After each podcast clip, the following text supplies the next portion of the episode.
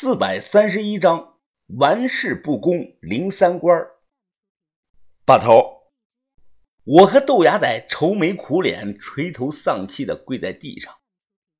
我们本来是开玩笑的，没想到却让把头给听到。把头此刻脸色肃穆，他指着我们两个：“翅膀硬了啊！目无长者，在过去。”徒弟背后敢说师傅的坏话，那是要被打断手脚、逐出师门的。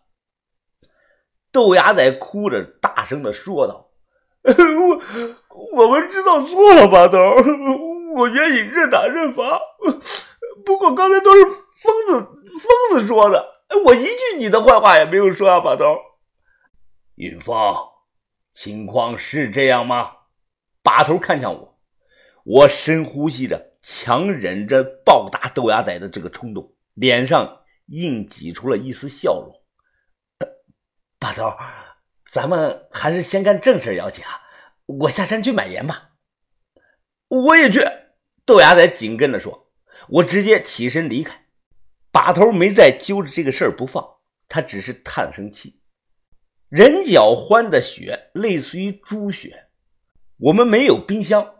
这个时节，动物血是难以长时间保存的，但我们有办法处理，那就是加盐，加入大量的食用盐。说白了，这个血的用处不是吃的，不用怕咸。哎，疯子，你怎么不理我了呢？生气了？我头也没回，快步的向山下走。哎，疯子，我那是跟你闹着玩的。哎你也知道，把头那么喜欢你，他平常舍不得打你的。哼，所以，所以你他妈拿老子当挡箭牌啊！哎呀，别生气了，疯子。哎，等到了镇上，我请你喝冰红茶。我靠！我抬头看了看天，真的假的？你请我？太阳不是打西边出来了吧？嘿嘿，哎呀，你看你说的，我这个人很大方的，好吧？豆芽仔嘿嘿一笑。我太了解豆芽仔了，他就是这样的一个人。平常能占的便宜啊，会想办法多占。但是呢，若真的出了事儿，他能为朋友豁出去命。两个小时后，到了镇上超市，买了两大包的盐。我和豆芽仔一人一包，扛在肩上往回走。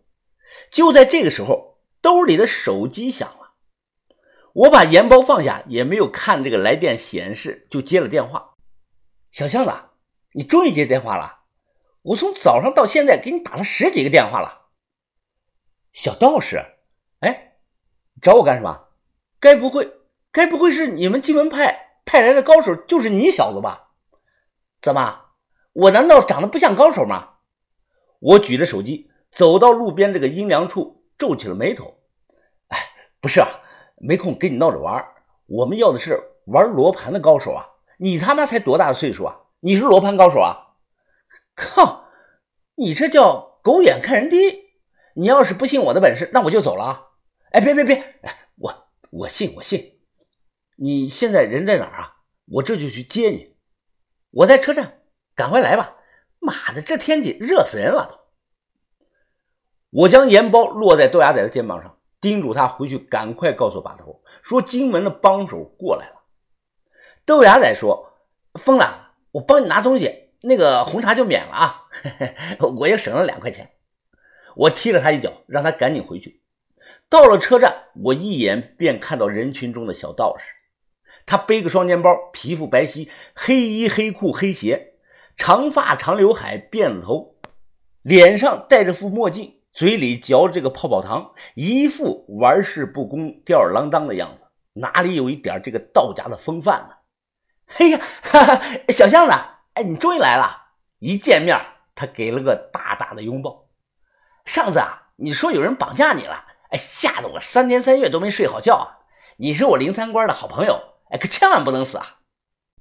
他不会说话，哪里有刚见面就说人死的？我翻了个白眼直接问道：“你爷爷让你来的？知道你要干什么吗？”“知道啊，哎，你们不是想找一个古墓找不到吗？”“哎，我可跟你说啊，我看罗盘比我爷爷都厉害。”包在我身上了，他拍着胸脯保证。我狐疑的盯着他看，总感觉从他口中说出来的话很不靠谱。那你用的哪种罗盘啊？我看看。你急什么呀？急呀！等一下你就能看到了。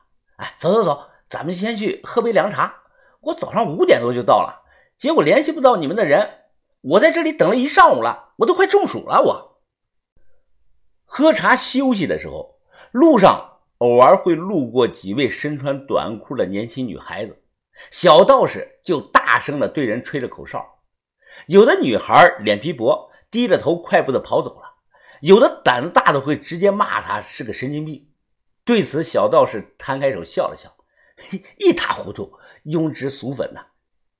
我笑了笑，看着他。哎，小道士，我很好奇啊，你们道士能交女朋友吗？怎么不能啊？我们是道士，又不是和尚。哎，不瞒小巷子你说啊，迄今为止，我一共交过十五个女朋友，个个都是大美女啊！你吹牛逼吧你！我不否认他比我长得帅，但我不信他交过十五个女朋友。如果是真的，那他就是个假道士。两个小时后，我们回到山上这个营地，都认识，也就简单的问候了两句。当他看到架子上吊这个人脚环，小道士看了半天，才大声的说：“啊哎，几位，这他妈是个什么玩意儿？这是？”我告诉他，这是我们刚抓到这个人脚环，是一种生活在古墓中的动物。网络上人脚环的照片啊，都是瞎配的图。都是假的照片，真正见过人脚环这个东西长什么样子的屈指可数。此时把头开口说道：“事不宜迟，现在天色还早，那就劳烦小道长出出力吧。”嗯，小道士犹犹豫豫的说道：“哎呀，本来啊，我今天赶路累了，想休息的。哎，不过既然王把头相求，那我就试试吧。”说罢，他从这个背包中掏出一张罗盘。我一看他拿出来这张罗盘，愣住了。他手中拿的分明是最简单、最简易的三合盘，路边随处的一家白事店里都能买到。这种普通的罗盘，我们都叫它玩具盘。用这种东西，怎么可能找到天心穴呢？把头眼中同样是满是疑惑。不过我和把头都没有说话。万一人家暗藏玄机呢？随后，小道士手拿罗盘是走走停停，我们都跟在他身后，不时能听到他自言自语的嘀咕啊：“这里不对，不是这里。”看到这一幕，我再也憋不住了，直接冷着脸问他：“小道士，你别装了，自始至终盘上的磁针就没动过，你瞎找个什么劲儿啊？我看你根本就不懂罗盘吧。”小道士脸色微变，随后他笑了，摊开了双手。哎呀，完蛋了！本来想多玩一天的，没想到这么快就被你们发现了。啊，算了算了，我实话实说吧。这次荆门派来帮你们的人叫刘二偏，他们天津卫刘家世世代代帮人是寻龙点穴，那一手万安罗盘玩的是出神入化呀。哎，我这次来的任务只是负责保护他的安全。我冷着脸问他：“那人呢？”小道士又说：“啊，他从天津过来，路程有点远，要明天下午才能到呢。明天下午咱们一起去车站接他。”我说：“既然你的任务是保护这个人，那你现在怎么不去啊？”小道士笑着说：“哎呀，不用啊，我爷爷早替我算过了。他说我这次出门没有血光之灾的，很平安。相反呢，可能还有一场造化。”我听不懂他话的意思，不过这相当于他把我们所有人啊都骗了。我还好知道他平常啊就是这种爱玩的性格，但是于哥有些生气了。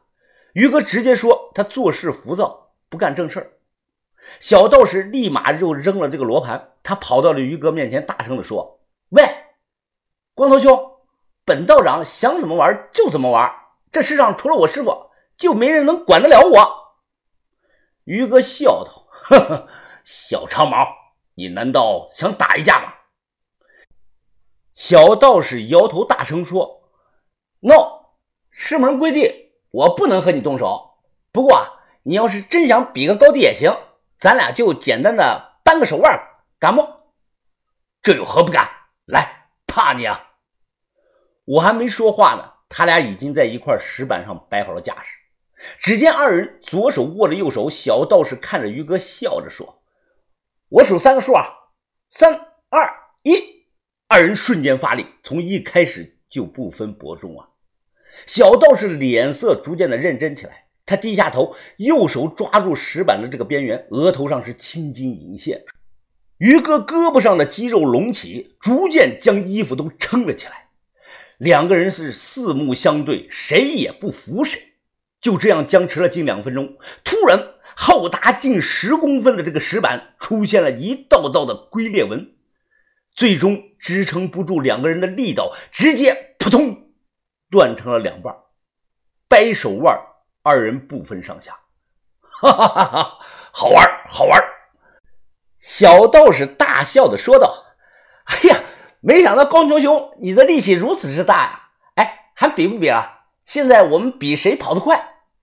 我劝于哥啊，别跟他一般见识，没有意义。没想到于哥啊，却被他勾起了好胜心。于哥的意思是，不管比什么，今天说什么都要跟小道士分个高低。见劝说无效，我们索性走到一旁看热闹，由他俩去了。小道士大声的又说：“哎，你看到那棵大树了没有啊？我们就比谁的脚力快，谁先摸到那棵树就算赢。”于哥说没问题。随后，只见二人并排的站立，伴随着一声跑，他俩呢顿时像豹子一样就冲了出去，爆发力十足啊！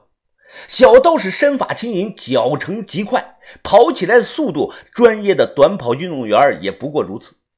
而于哥也不甘示弱，于哥脚下的步子大，爆发足，一步能跨出去最少是一米半。他俩跑起来，一时间是齐头并进。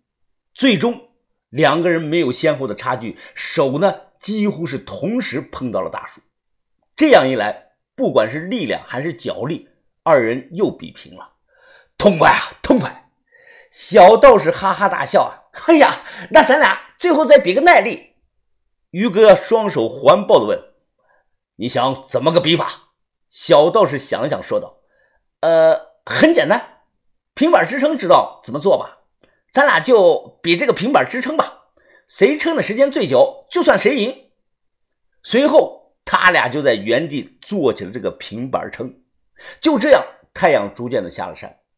吃完晚饭，我随口问小轩：“哎，小轩，他俩还在外头比啊？”小轩点点头：“嗯，还在比呢，没分出胜负。要不我去劝劝一个吧？”“别别别，你去劝也没有啥用。”于哥这次是认真了，早点休息吧。明天那个人来了，咱们可能还要走很多的路啊。嗯，行，那云峰你也早点休息吧。月上树梢头，一夜无话。一大早我醒来后，第一时间啊跑出去看，结果就看到他俩竟然还在那里做这个平板撑。只见于哥脸色煞白，他身上的衣服都被汗水和夜间的潮气给打湿了。反观小道士也差不多，他同样脸色惨白，支撑着这个身体的双手在不断的打着颤抖。我无语的看着他们，于哥，这都一晚上了，你俩差不多得了。于哥转头说道：“小子，坚持不住了就放弃认输。实话告诉你，我就算是坚持到明天都没问题。”小道士也转过来头，冷笑的说道。哼，有种你就试试！我林三官的人生字典中从没有认输两个字。